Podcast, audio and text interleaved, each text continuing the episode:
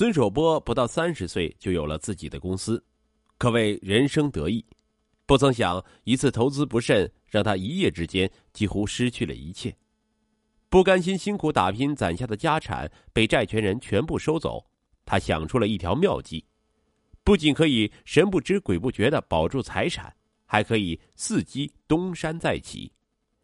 孙守波到底用什么方式保住家产？他得逞了吗？为达到目的，他最终付出了怎样的代价？二零一七年十二月三日，法院的一场终极审判令人唏嘘。二零一六年十二月八日十九时许，华灯初上，五彩的霓虹将四川省南充市这座川北名城装扮的美轮美奂。救命啊！救命啊！突然，一阵凄厉的呼救声划破了这祥和的夜。公安局接警后，迅速赶赴现场。案发地点位于南充市一家国企的职工宿舍楼，血腥的场面令民警不寒而栗。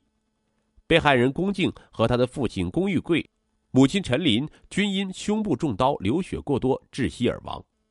在厨房的阳台上，一名男子腹部插入一把尖刀，刀没把柄，倒在血泊里昏迷不醒。报警人是死者龚静的闺蜜罗春华。罗春华指着男子，颤抖着告诉民警：“这人名叫孙守波，就是他杀害了龚静一家三口。”警方立即把孙守波送往医院监护抢救。在医生的努力下，两天后，孙守波脱离了生命危险。随即，警方对孙守波展开了审讯。孙守波对杀害龚静一家的犯罪事实供认不讳。孙守波是被害人龚静的前夫。被害人龚玉贵和陈林的前女婿，他为什么要将前妻全家灭门呢？随着孙守波的供述，血案背后的真相大白于天下。时光回溯到二零一零年的元宵夜，那晚，孙守波宴请有生意往来的建筑公司的管理人员，一入席，他被一位身着红色针织裙的高挑女子吸引住了。时年三十岁的孙守波是四川南充人。大学毕业后，在南充一事业单位上班。二零零四年三月，相恋了三年的女友段敏嫌弃他无房无车，公司也付不起首付，坚决的跟他分了手。失恋给了孙守波沉重的打击，他辞去了工作，向亲朋好友筹集了十万块钱，开了家建材门店，发誓一定要干出一番事业。恰逢全国建筑行业上升期，孙守波头脑灵活，诚信经营。很快在建材行业闯出了一片天地。两年后，孙守波还清了债务，注册了一家建材公司，一跃成为圈内小有名气的建材老板，还买了一套一百二十平方米的复式电梯公寓。事业有成后，孙守波相了几次亲，但都没有心动，直到看到这位红衣姑娘。建筑公司的项目经理胡东平秒懂了孙守波的心思，他马上热情的为他介绍。这是我们公司新来的会计龚静，她是位单身美女哦。哎，要不要我帮你们牵线？你们今晚就能脱单。二十八岁的龚静是南充市人，父母均是南充一家国企的退休职工。龚静是家里的独生女。龚静大学毕业后应聘到父亲所在工厂当了一名会计，因单位效益不好，她刚刚辞了职，跳槽到建筑公司做会计。胡东平的打趣儿似一阵春风，吹皱了一池春水。孙守波禁不住再次向龚静望去，与龚静娇羞的目光撞个正着。四目相对的刹那，孙守波的心砰砰跳得厉害。席间，龚静听了孙守波的创业故事，十分动容。宴会结束后，两人互换了联系方式。两人频频的约会，两个月后领证。婚后，龚静辞去了工作。利用自己的财务知识帮孙守波打理生意，两人计划趁着南充建筑业的黄金发展期挣足钱，然后再要孩子。二零一四年三月，孙守波买了辆宝马 X 五轿车，还准备购置独栋别墅。一天，孙守波在一次商业活动中认识了来自邯郸的建材批发老板彭双全，他承诺以市场价的九折向孙守波提供优质建材。为保险起见，孙守波去彭双全邯郸的公司考察了一番，眼见为实，孙守波心动了，他与龚静商量拿出买别墅的钱，借了两百万高利贷，与彭双全签订了五百万的订购合同。孙守波把货款打到彭双全的账户后，彭双全却迟迟不发货，直到后来电话也打不通了。孙守波来到邯郸市彭双全的建材公司，发现人去楼空，他一下子就懵了，立即向当地公安局报案。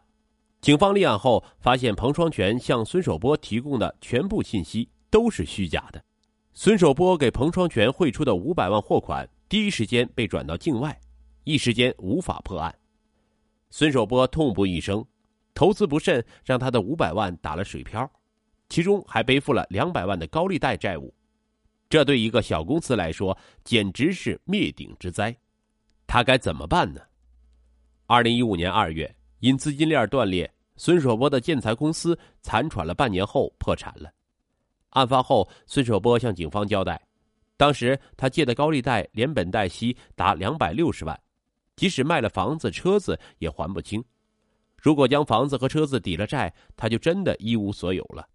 孙守波不甘心让自己奋斗了十几年的心血付诸东流，拒绝了妻子龚静变卖固定资产还债的建议。为稳住高利贷主。他拆东墙补西墙，四处借钱偿还利息。世上没有不透风的墙。孙守波投资失败的消息不久传到了高利贷债主耳里，债主们纷纷逼上门来，孙守波只得躲了出去。二零一五年十月一日，债主陈进斌带着十几个人找到孙守波家里，逼着龚静以房子、车子抵债。哪知龚静拿出离婚证，喝止住陈进斌，声称他和孙守波离了婚。房子和车子是他的财产，陈进斌拿过离婚证一看，傻眼了。原来孙守波偿还不了高利贷主的钱，他担心自己的房子、车子被高利贷主变卖抵债。二零一五年八月，孙守波说服了妻子龚静，将房车转移到他的名下。第二天，两人来到民政局离了婚。陈进斌到南充市房管局和车管所一查，在孙守波与龚静离婚的前一天。房子和车均过户到龚静的名下。陈进斌虽然知道是孙守波以离婚的方式转移了财产，但是也无可奈何，因为借条上落的是孙守波的名字。此后，陈进斌数次将孙守波起诉到法院，但法院也难以执行。案发后，孙守波的父亲孙勇也证实了孙守波离婚转移财产的事实。据孙勇回忆。二零一五年九月十八日是孙勇六十岁的生日。中午，孙守波和龚静回乡下给老父亲过生日。孙守波酒后无意中透露了他和龚静离婚的事实。孙勇大惊失色，他责问儿子对待婚姻为何如此草率。孙守波反过来劝慰父母：“这只是权宜之计，待我躲过风头，东山再起后再跟他复婚。”孙勇看了看龚静，欲言又止。离婚后，孙守波白天出去躲债主，晚上仍与龚静住在一起。因为巨大的精神压力，他患上了肺炎，整宿的咳嗽。